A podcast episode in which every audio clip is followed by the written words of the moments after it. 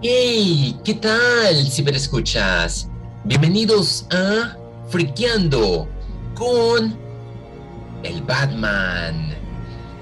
Después de 45 días de haberse lanzado en los cines y yo haber pensado seriamente en decir tres horas, Robert Pattinson, mmm, no, mejor me espero. Que son 45 días, no son nada. Y no es porque esté en contra del actor que estuvo detrás de la saga de Crepúsculo, que a mí me parecieron decentes. Y él estuvo bien como todo lo que ha tocado. En esta ocasión toma el manto del Caballero de la Noche bajo la dirección de Mark Reeve, un discípulo de nada menos que Christopher Nolan, reconocido por la trilogía del Caballero de la Noche, de la cual ni siquiera Zack Snyder logró duplicar con sus versiones de Batman contra Superman y la Liga de la Justicia. Bueno, la versión de cuatro horas es totalmente diferente. Tenemos a multitud de actores detrás del Caballero de la Noche. Esta ocasión le toca la oportunidad a Robert Pattinson y debo de confesar que lo hace bien, a su manera, algo emo, es normal. Me encanta su peinado y con mucha razón después de que yo se lo quise copiar, nadie se dio cuenta, pero obviamente a mí no me sale tan así como yo quisiera que, que tocara, pero bueno, me defiendo un poco. Me sorprende porque en momentos es muy antipático, me cae mal, por así decirlo, muy en especial por la forma en que le contesta a Alfred. Esta versión le da menos importancia a Bruce Wayne y lo entiendo por qué. Es un novato, tiene dos años, nada le está saliendo muy bien, es muy descuidado, bruto, le falta experiencia y se encuentra un enemigo a quien ha inspirado y es nada menos que el acertijo en manos de Paul Dano, que si cuento los minutos de estas tres horas de duración, yo creo que Dano sale a lo mucho unos 20-25 minutos. Yo creo que tuvo más papel Gatúbela eh, Soy Kravitz, a quien debo de considerar como una de las mejores después de Michelle Pfeiffer, y yo creo que ahí se da con Han Hathaway. La diferencia es que Han Hathaway se ve muy glamurosa, mientras que Zoe Kravitz sí se ve callejera y sí tiene como esa esencia de, de villanía. Esta producción sirve como su origen, al igual del acertijo. El acertijo da miedo, pero si lo comparo con Heath Ledger y el Guasón, lo voy a destrozar como cualquier otro villano de la trilogía del Caballero de la Noche. La diferencia aquí en la dirección de Matt Reeves es, ok, entiendo, quiso poner los pies en la tierra apoyarse en el zodiaco, hacerla una especie de detectivesca de principio a fin, pausada, se toma su tiempo, los encuadres, la cinematografía, el sonido, la música, el arte, todo brilla. El mensaje al final de esperanza, dándole un giro a la venganza, tiene bastante lógica. Sin embargo, sacrificas el potencial que tuvo el acertijo. El acertijo lo olvidas en los últimos 10 minutos. Porque al ponerlo al lado del guasón, porque es quien aparece, el guasón roba y es solamente un minuto. Yo creo que el acertijo sufrió de este ensamblaje. No lo ves como un villano total, sientes pena y las muertes que él hace no pesan tanto. Yo que vivo en México, no sé cómo está en todo el mundo, la presidencia aquí le dio las riendas sueltas al narcotráfico. Entonces, uno entiende cómo no puedes confiar en la fiscalía, en la policía. Es muy difícil.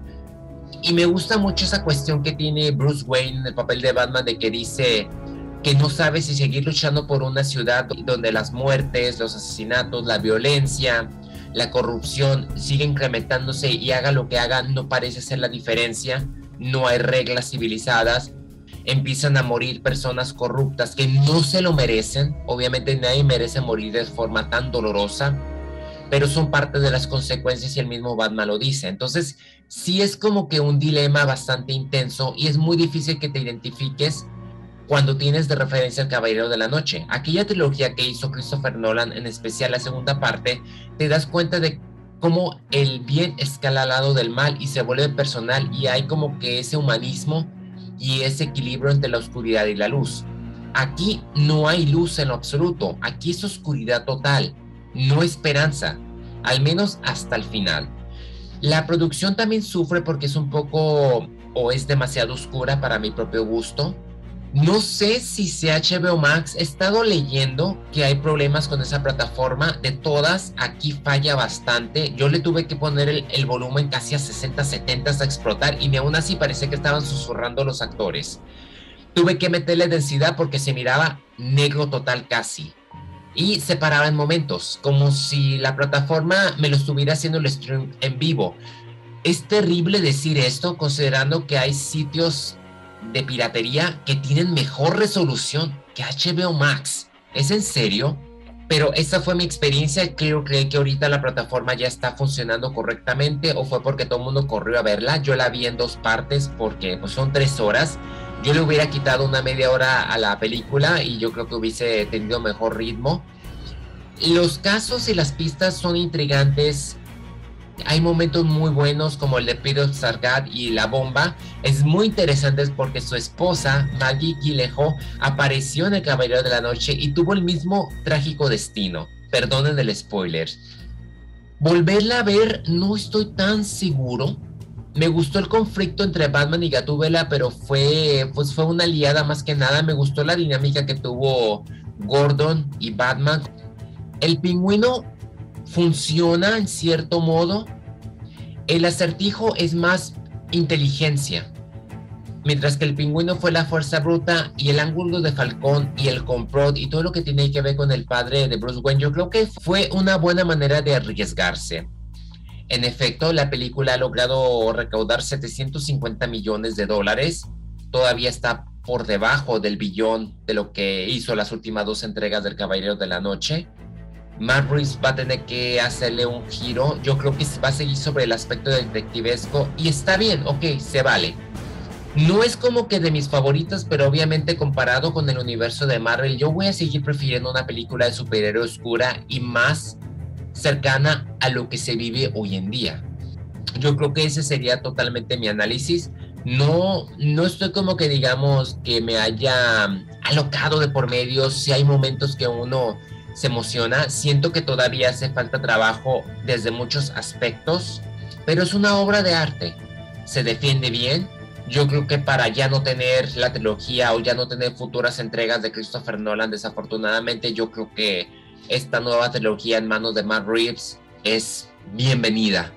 Más que nada se agradece que haya algo distinto, que se arriesgue, que funcione a su manera, que sepa agregar muchos personajes a mí me gustaría tener algo similar al videojuego Arkham Asylum. Sería muy interesante que para la segunda entrega se apoyaran en eso. Muchas cosas van a suceder con este cambio de, de dueños ahora que Discovery entró y que están dejando ir a muchos directores del universo de DC. Obviamente ya después de verse está sintiendo el efecto que sintió el despertar de la fuerza, que mucha gente ya está diciendo que que ya no es tan buena y puedo entender el sentimiento. Ya veremos qué sucede en la siguiente parte, que algo me dice que a lo mejor sí se va a notar mucho esa especie de lejanía y más si continúa con las tres horas. En lo que cabe, pues mis felicitaciones para todo el elenco, la verdad, excelente trabajo, excelentes dinámicas.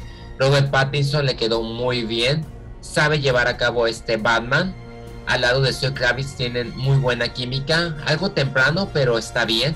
Paul Dano, excelente como el acertijo, y una lástima que solamente lo hayamos escuchado a la brevedad.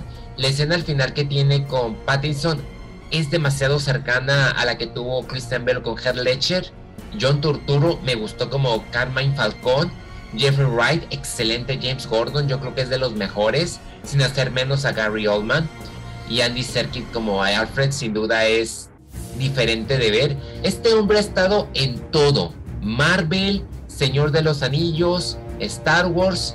Él, aparte de aparecer en la trilogía del planeta de los simios, era de esperarse que hiciese una participación especial aquí. Y Colin Farrell como el pingüino. Algo totalmente diferente. Barry Keoghan, cabe destacar que él es el que hace el cameo especial del Guasón que podrían situarse en él y Arkham para la serie televisiva que querían hacer.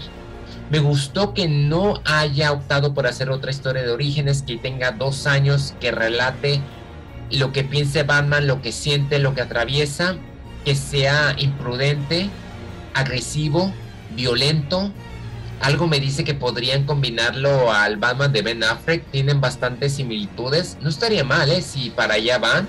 Si es que ese es el nuevo plan de, de Warner Bros. sobre la división de DC Comics. Bueno, eso es todo de mi parte. Gracias por haberme acompañado en Friqueando. Mi nombre es Adrián Andrade. Y como siempre, nos vemos en el cine o en el streaming también. ¿Por qué no?